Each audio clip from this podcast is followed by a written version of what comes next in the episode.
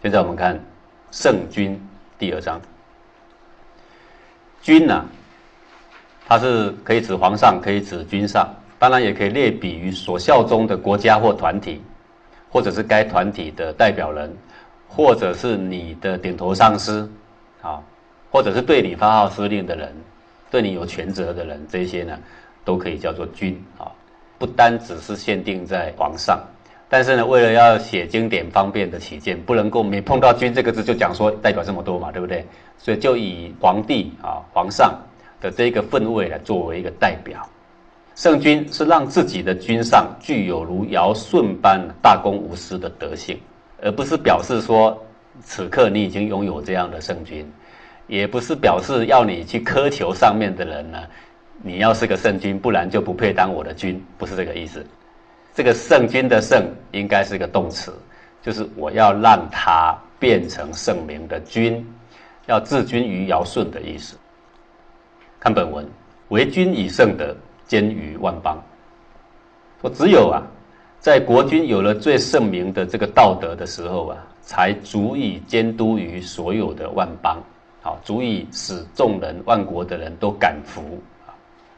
那如果你是一个公司，那这个君就是董事长。这个君有了大公无私、光明磊落的德性，那这个万邦就他的分公司、他的各个单位，这样了解意思吗？读经典就要像这样，他读起来就会活了啊！自上至下各有尊严，这个尊啊，尊敬的意思，注重的意思啊。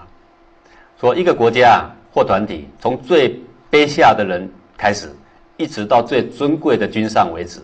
每个人都有应该尊敬的目标及应该注重的本分，就是应该持守的主轴。每个人都有的，不是高高在上的人就什么都不必遵守，好像是干活了都永远都是下面，不是的。每个人各有他的职分。故王者上事于天，下事于地，中事于宗庙，以临于人。这个临呐，高处往下看，高处往下照耀，往下加给恩泽，都叫做临啊。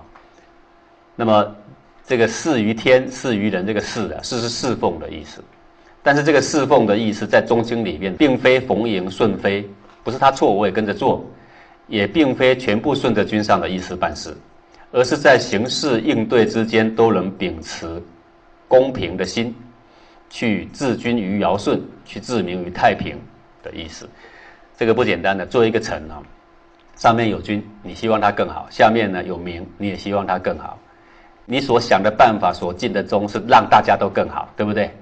所以你要让掌上得到往圣君的方向前进的道路，你也要让你下面的子民呢，往有更容易有福祉的方向前进。这是唯一一个忠臣呐，两边都要兼顾的事情，叫做事。为什么要用事这个字？因为你有干不完的事，叫做事。故王者啊，上事于天，下事于地。所以啊，一个有道德的君王啊，也要有所尊奉的。上面要尊奉，下面要尊奉。例如，上面用他的德性去侍奉天神，下面要用他的德性去侍奉地祇。所谓侍奉，是用什么侍奉啊？用大公无私的心去侍奉。当大公无私的心一出来，自然有很多事情是应该办，对不对？重要是用那个德性去侍奉。宗事于宗庙，以临于人。中间又用他的德性去侍奉祖先的宗庙。还要用他的德性去下临到举国的百姓的面前啊，就以临于人，则人化之，天下尽忠，以奉上也。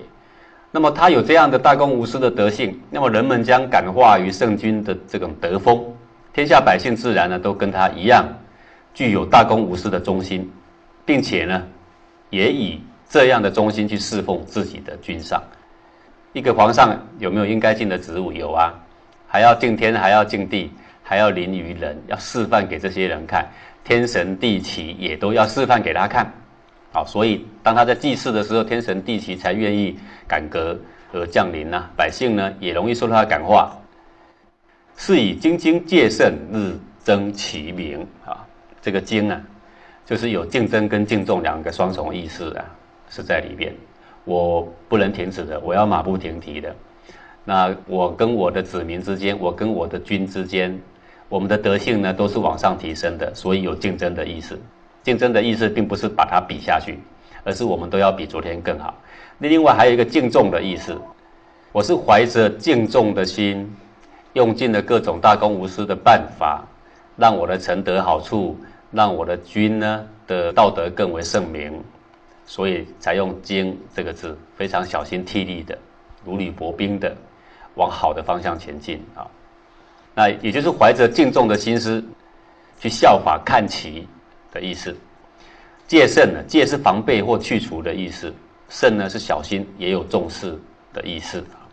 因此呢，一个做君上的，凡有作为不警戒谨慎，使自己的德性呢一日比一日还要光明啊。所以做君上更为重要啦，你一定要自我期许。禄贤官人，士夫大化。这个禄啊，就是给俸禄的意思。那官呢，它是个动词啊，是给职守的意思。士夫大化，士啊，它的本来啊是车子上的两根横木。古代的这个马车前后各有一根，一在前，一在后。然后坐在上面的人是站着，站着呢，所平一而视镜。为什么叫视镜呢？他站在上面的时候呢，他就抓在那个横杆上。然后当车子经过旁边，看到有人有长辈什么的呢，他不是都下车的，在上面礼敬，然后手呢就握在那个横杆上，就表示呢礼敬的意思。所以后来这个“士”这个字啊，就引为风范，或者是法度，或者是尊敬，都是用“士”这个字呢来表示的。士夫的这个“夫”字啊，“夫”是展开来，像布一样展开来啊，传开来的意思，也有广大的意思。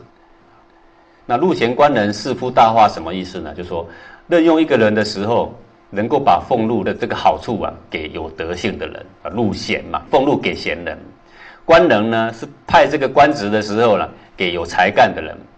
士夫大化说其德性值得效法的德性风范广布于天下。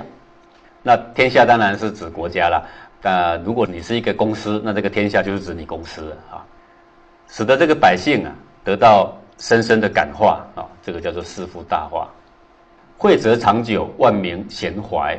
惠呢是好处，泽是滋润，就是大的湖叫做泽啊。在大的湖旁边的草都长得很茂盛，树都长得很大，所以也有恩德的意思。贤是全，全部都或皆。这个意思是说，其给予人们的好处及恩泽啊，既长且久，千秋万世的子孙对他呢感戴。不忘啊，叫万民贤怀，故得黄油呸呸行于四方，养于后代。这个油是谋略，但它谋略不是坏的谋略，而是道的谋略，是以道而谋之意，叫做油。也可以引申为工业或德性啊，用道来治理国家得到的功业，用道来治理自身所得到的德性，都是这个油。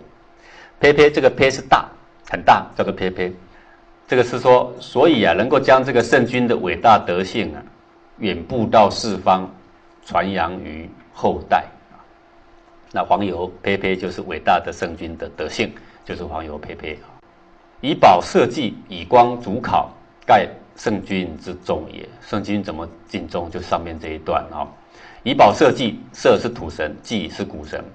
古代君王每年都得祭社稷，所以后来社稷就引申为国家啊。以光主考，这个考啊，考是老的意思，也有成的意思。老了就死了，死了就成了嘛哈。人生呢，死为归宿嘛，就是成，也是终了的意思。那古代引申为父亲死的时候叫考，母亲死了的时候呢叫做脾。啊，这段的意思是说，用这个德性来保全国家，用这个德性来荣耀宗主。这个呢，就是一个圣君的中心的所在，对，指以一个中的德性，那放在的位置不同的时候，显现出来的光芒啊，效果呢，大小有所差异啊。那以圣君的位置呢，所能够造出来的功德为最大。诗云：“昭示上帝，欲怀多福。”昭啊，就是很明显的意思，显而易见或光明磊落。玉这个字啊，跟这个圆珠笔、铅笔的笔就少一个竹字头。玉是什么呢？在古代来讲，所以书之器其实就是笔啦。那楚国谓之玉，吴国谓之不虑，燕国谓之福，然后秦谓之笔。那我们现在用的是哪一个字啊？是这个笔这个字。那我要表达一个东西，透过所书之气来表达，所以它引申为达成或获得的意思。借由某个媒介而达成而获得，就会用欲这个字啊。诗经上说，做君上的能够用着自己光明磊落的德性去侍奉上帝，叫做昭示上帝。然后就能够借此来获得上帝所赐下的无量的福报，叫做欲怀多福。欲就是借由某个媒介而得到很多东西，借由什么呢？借由忠心耿耿的这种光明磊落的德性去实践它，而得到无量的人觉天觉啊，欲怀多福。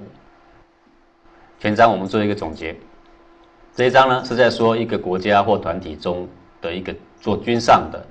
都要先具有大公无私、光明磊落的忠的这个德性才行。各位想想啊，就连做一个高高在上的皇帝，也有他应该尽的责任与义务啊。那例如举用贤人呢，布施德化，这个就是做皇帝的一个义务啊。皇帝的义务尽了，就是圆满自己的忠的德性啊。所以忠是不是专门对臣下说的呀？不是的，皇帝就有皇帝自己该尽的忠，而且他的忠并没有比你简单的，各位对不对？做越上面的那个钟越大越难嘛。可是我们看到“钟”这个字的时候，都想说上面的都叫我尽忠，哎没有，上面的有他的忠要尽啊。君上尽了自己的义务，做臣下的呢，自然也能够尽自己的义务。上下皆光明磊落，皆尽忠，皆尽自己的义务，那这个天下岂不是呈现出无比光明跟幸福吗？你们发现我们现在的人之所以社会有很多乱象，都是因为这个公心不见了。大公无私的心不见了，为长远、为大体谋福的这个心不见了，每个人都为己，是不是就有很多拔河的场面要发生？对吧？每个人都为公，是不是就有很多奉献的场面会发生？那当大家都奉献的时候，这个社会呢就祥和起来了。那很多不必要的那些辩驳，其实是可有可无的，对不对？呃，这个是平定天下第一法宝，就这个忠这个字。